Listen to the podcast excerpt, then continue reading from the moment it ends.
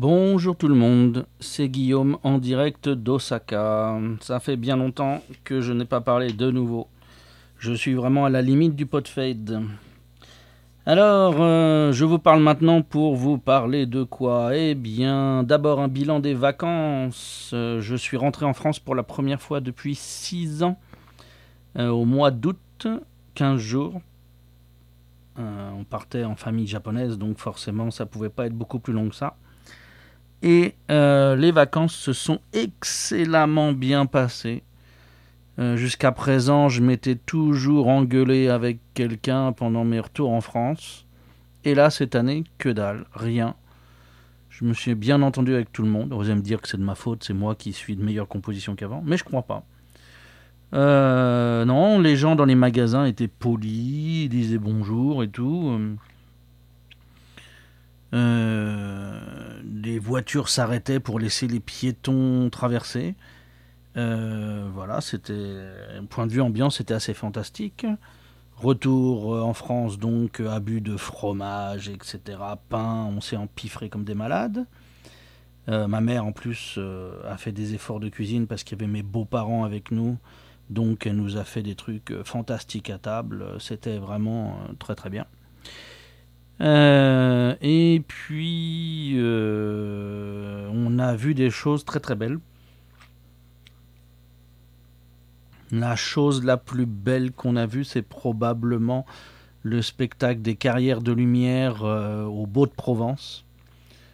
C'était le spectacle sur Van Gogh et bah, on est tous restés sur le cul. C'était vraiment très très très très bien, immersif explicatif. Euh, c'était fou. Euh, une énorme impression. Vraiment euh, une grosse, grosse, grosse recommandation si vous passez en Provence. Vraiment. Alors, faut s'y prendre à l'avance, visiblement, pour réserver. Ma mère avait réservé les places trois mois à l'avance. Hein. donc, faut s'y prendre à l'avance. C'est pas éternel, ça s'arrête en début de 2020, je crois. Mais voilà, si vous avez l'occasion, si vous pouvez, allez-y. C'est vraiment, enfin, nous, vraiment, tout le monde a été conquis. C'était fantastique. Donc euh, voilà, hum, c'est bilan des vacances extrêmement positif. voilà. Ensuite, comme on est revenu en France, qu'on est revenu au Japon, septembre ah oui, ça a été euh, un grand changement pour moi parce que euh, à partir de septembre, j'ai commencé à reprendre euh, des jours de week-end. Depuis, 2000, depuis début 2007, non, depuis début 2008, fin 2007, début 2008, euh, quand je m'étais mis à mon compte, eh bien, euh, je n'avais pas de week-end, pas de jour off de suite. J'avais des demi-journées, euh, une à deux fois par semaine, donc j'avais un jour de week-end coupé en deux. Depuis donc bah, plus de dix ans. Et puis là, j'ai décidé de prendre un risque et puis de, d'essayer de me donner du temps. Faut que je m'occupe des mômes un peu plus. Et puis maintenant, j'ai des activités qui demandent d'avoir un peu plus de disponibilité qu'une demi-journée. Donc euh, voilà, je me suis octroyé l'organisation d'un week-end. Euh, je suis désormais sans activité professionnelle euh, contrainte le vendredi et le samedi. Et j'espère pouvoir utiliser ces deux journées pour faire ce à quoi j'ai pensé. Donc le vendredi plutôt mes, mes, loisirs personnels à moi. Et puis le samedi consacré aux activités des enfants. Et vraiment, c'est vrai qu'avoir un week-end de deux jours consécutifs sans penser travail, ça change la vie. Je me sens euh, beaucoup mieux. Un petit peu moins volontaire sur le boulot peut-être, mais euh, beaucoup mieux. Donc euh, voilà, j'ai mis fin à cette vision de la vie, à la fois à la fois vision de l'indépendant, et vision japonaise. Euh, et euh, j'ai décidé de prendre des jours de week-end. Je m'en félicite de fou en fait. Hein. C'est vraiment un gros motif de satisfaction. Euh, dans l'actualité, en ce moment c'est la Coupe du Monde de rugby. Et on a quelques soucis avec les supporters de rugby français qui font des. Alors j'ai appris que ça s'appelait un Paquito dans le métro. Et les Français sur Twitter qui disent Mais ouais, mais c'est comme ça, c'est quand on célèbre machin truc, c'est normal de faire ça. Bah oui, mais tu fais ça dans ton pays, euh, pas dans celui-là, parce qu'ici ils le font pas. Il y a d'autres manières de fêter les choses ici. Euh, vous vous foutez une, euh, une murge, vous vomissez dans la rue. Les Japonais auront beaucoup moins de soucis que si vous faites un paquito dans le métro. Voilà. C'est tout. à Rome, faites comme les Romains. c'est un adage qu'il faut respecter.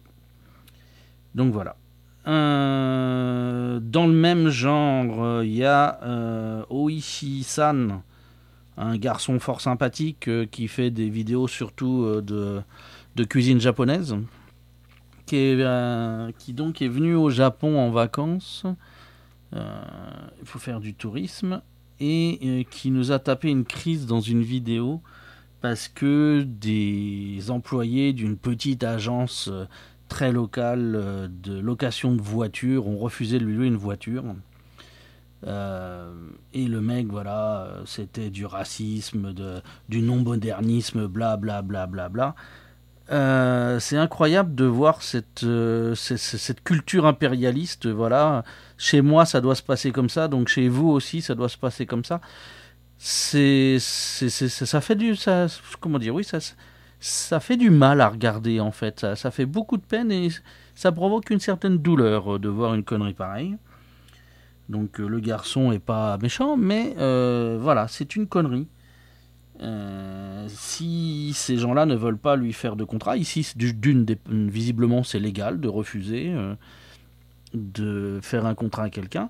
Et puis, c'est très facile de trouver des raisons très simples.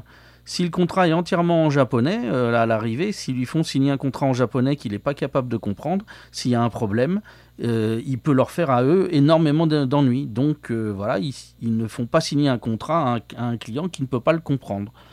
Il y a une décence et une logique là derrière qui est, ma foi, très. Enfin, qui moi me paraît tellement évidente. Et il faut arrêter avec les crises là comme ça, voilà. Déjà, si on regarde la France, euh, hein, on a suffisamment de scandales sur le fait que quand vous êtes black quand vous avez un nom arabe, vous n'arrivez pas à louer un appart. Et ben voilà, quand en France, au Japon, quand vous êtes blanc, et ben si vous parlez pas la langue, on peut ne pas vous euh, louer une voiture parce que vous n'êtes pas capable de comprendre le contrat. Donc euh, voilà, faut se calmer, c'est hein, c'est comme ça c'est pas du racisme ou quoi que ce soit, c'est même l'inverse, c'est euh, s'assurer que vous il n'y a, pas de conséquences au fait que vous soyez un touriste. Donc voilà. C'est tout, c'est déjà plus long que ce que je ne voulais dire. Enfin voilà. Euh, ensuite, euh, suite à tout ce que je tous les gens que je vois en visite, que je conduis à Kyoto ou à Osaka, il y a une remarque ouais, un peu étrange qui m'est qui se répète, euh, donc, que je voulais partager avec vous, c'est les gens euh, remarquent qu'il y a très peu de motos au Japon, dans les rues.